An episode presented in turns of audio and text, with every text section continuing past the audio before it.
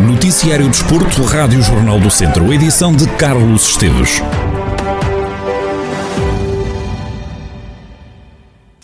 Vários clubes da Primeira Liga de Futebol estão a limitar a lotação nos estádios a 5 mil espectadores para que os adeptos possam entrar nos recintos apenas com o certificado de vacinação e evitam ter de apresentar teste negativo ao novo coronavírus. Passos de Ferreira, Gil Vizela e Boa Vista contam centros emblemas que já adotaram esta medida provisória, seja para o próximo jogo, seja para o mês de dezembro, em resposta às normas definidas pela Direção-Geral de Saúde. O acesso a eventos desportivos com assistência superiores a 5 mil espectadores ao ar livre e mil espectadores em recinto fechado está condicionado à realização de testes de rastreio ao coronavírus, em linha com as medidas em vigor desde a passada quarta-feira.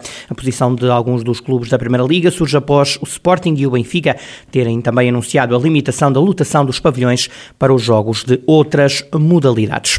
É preciso tornar as regras claras no futebol português, é o que defende o treinador Carlos Agostinho, em declarações à Rádio Jornal do Centro, um dos mais experientes treinadores do distrito, que já orientou equipas em campeonatos nacionais profissionais. Acredita que é preciso deixar em pratos limpos em que situações um jogo deve ou não ser adiado? Nunca quis que, que não houvesse futebol. O que me fez até sair do, do, do futebol foi, foi precisamente esta indefinição, porque as regras não estão claras. Tem-se falado muito do, da situação do, do Bessado com o Benfica, mas sabemos que, que isto iria acontecer, porque tem muito a ver com um, um, regulamento que não é bem claro, tem muito a ver com um delegado de saúde que pode, num determinado local, eh, fazer uma leitura da situação, enquanto há outro, noutro local, não, não o faz. Devia estar claro, muito claro quando é que não haveria condições de, de, de, se realizar o jogo. E isso ia ser claro e não deixasse dúvidas. Situações que, no entender de Carlos Agostinho, até podem pôr em causa a verdade esportiva do campeonato um campeonato pode deixar de ter de, de, de, de, haver verdade esportiva porque você chega a um jogo e há um determinado, há um determinado comportamento de um delegado de saúde e depois chega a outro e se calhar não será feito da mesma forma. Eu gostava de saber ao pormenor todos esses pontos do regulamento. Parece-me a mim que mesmo quem está dentro deles tem muitas dúvidas e acho que depois do que aconteceu vai haver, com toda a certeza, vai haver alguma mudança e vai, vão haver alterações para que o que aconteceu eu não, não se volta a repetir, porque a um país como o nosso não abona nada a nosso favor. O treinador deixou recentemente o futebol, muito por causa da incerteza na preparação dos jogos ao domingo. Carlos Agostinho dá um exemplo.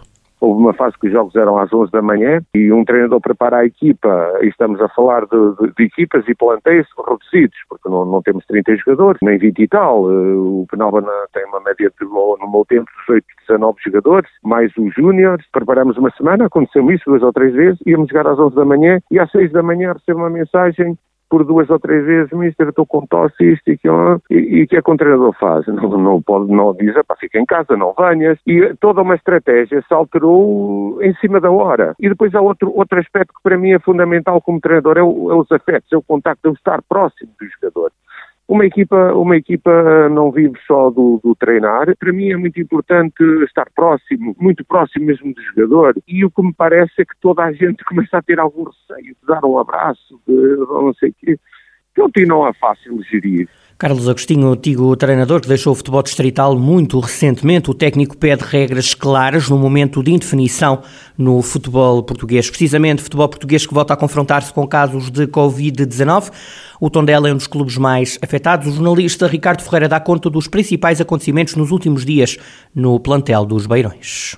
E de repente o novo coronavírus voltou à agenda do futebol português. Nos últimos dias a palavra adiamento tem entrado como há muito não estava na agenda futebolística. Tondela e Moreirense acertaram adiar o jogo que ia acontecer já amanhã, sábado, no estádio João Cardoso. A equipa tondelense está em isolamento por ordem da Direção-Geral de Saúde e tudo teve início há uma semana. O dia da conferência de antevisão ao jogo em Alvalade ficou marcado pela notícia de que o treinador do Tondela, Paco Ayastara, testou positivo à Covid-19. Nesse dia, ao início da noite, Salvador Agra, ala do Tondela, revelou nas redes sociais que também tinha contraído o novo coronavírus.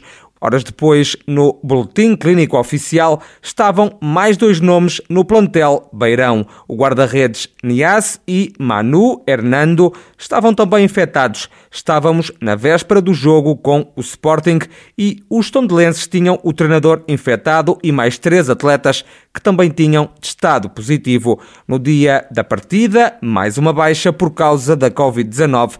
A nova bateria de testes fez Ricardo Alves, defesa da equipa ficar em Tondela. Em campo, a formação Beira perdeu por duas bolas a zero frente ao Sporting. Horas depois, mais um caso positivo no plantel. Pedro Trigueira, titular frente aos Leões, também estava contagiado. Contas feitas, treinador e cinco jogadores do Tondela contagiados pela Covid-19. A Direção-Geral de Saúde acabou por colocar todo o plantel dos Beirões em isolamento e o jogo com o Moreirense foi adiado. Ao contrário do que aconteceu no jogo entre a Belenenses Chade e o Benfica, Tondela e Moreirense chegaram a acordo com a Liga para adiar a partida que estava inicialmente marcada para este sábado em Tondela.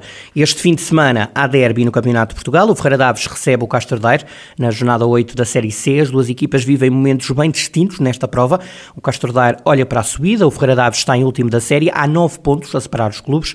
Rui Almeida, treinador do Ferreira Daves, equipa que joga em casa, elogia o adversário do domingo mas garante que quer lutar pela vitória. A Castrodeira é uma, uma boa equipa, uma equipa que já está há alguns anos no Campeonato Nacional, uma equipa com, com bons jogadores, uma equipa com um excelente treinador, que está a fazer um grande trabalho no, no Castrodeiro, não só esta época, mas, mas no decorrer das épocas em que ele, em que ele já está uh, está a fazer um excelente trabalho e, e, com muita qualidade o seu trabalho. Em relação a este jogo, é um derby, sabendo das dificuldades que, que vamos ter no jogo, vamos enfrentar o segundo classificado, uma boa equipa, uma equipa eh, muito bem organizada. Agora é fazermos o nosso trabalho e aparecermos domingo para, para o jogo de Castro Daire com vontade, sermos uma equipa competente, sermos uma equipa competitiva, uh, sermos uma equipa equilibrada para tentar uh, lutar pelos três pontos com, com o Castordeiro. Do lado do Castordeiro, o treinador adjunto Ricardo Teles deixa a certeza de que a equipa não vai deixar-se enganar pela goleada sofrida pelo Ferreira Daves na jornada passada, em Lessa, por 6-0.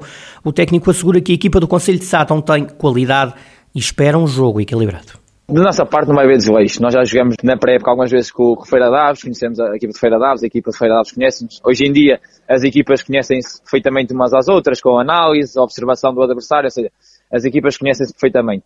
Sabemos que vai ser um jogo complicado, num terreno complicado, um campo complicado, que já no campo do Ferreira Daves, e uh, vamos avisados de, a, a, priori neste caso, e vamos, vamos dar tudo para conquistar um bom resultado, sabendo que este 6-0 que, que, que, que, o Ferreira Daves perdeu com o Lessa, não, não tira a qualidade, esta tem qualidade a equipa do Feira Daves, foi um dia menos bom que teve, mas uh, vai ser um jogo complicado como todos os jogos que são neste, neste Campeonato de Portugal, na Série C. Ricardo Teles, eh, treinador adjunto do Castro Daire, ver o jogo entre o Ferreira Daves e o Castro Daire, precisamente em eh, Ferreira Daves. Teremos derby na Série C do Campeonato de Portugal. Rui Almeida já não é treinador do ABC de Nelas. Num texto publicado nas redes sociais, o treinador escreve que fecha-se hoje um ciclo de sete anos. Foram tempos de muitos desafios, de conquistas, naturalmente de momentos menos bons, mas sobretudo de grande aprendizagem.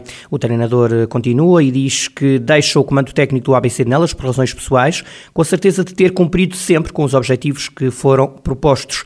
Sai, Rui Almeida escreve que sai com a certeza de que fez e deixa sempre o melhor, mediante o que acreditava e o que acreditávamos. Agradece a todos os que fizeram parte destes anos, desde os jogadores, diretores, staff e adeptos, e agradece por tudo o que foi construído juntos e por tudo o que leva da casa. E que nunca se esqueçam, alcança quem não cansa.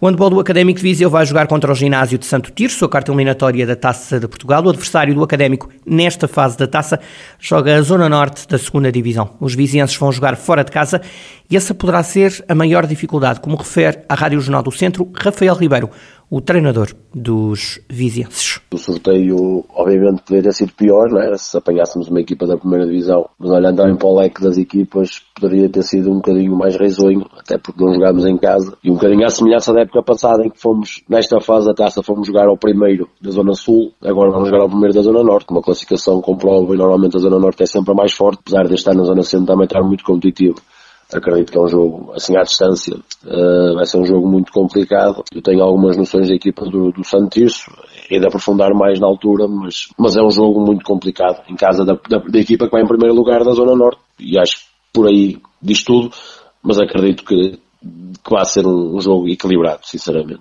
Rafael Ribeiro diz que nesta fase é prematuro atribuir com toda a certeza favoritismos, mas o treinador do Académico de Viseu, da equipa de handball, defende que quem joga em casa é, em jogos a eliminar, um pouco mais favorito do que quem joga fora.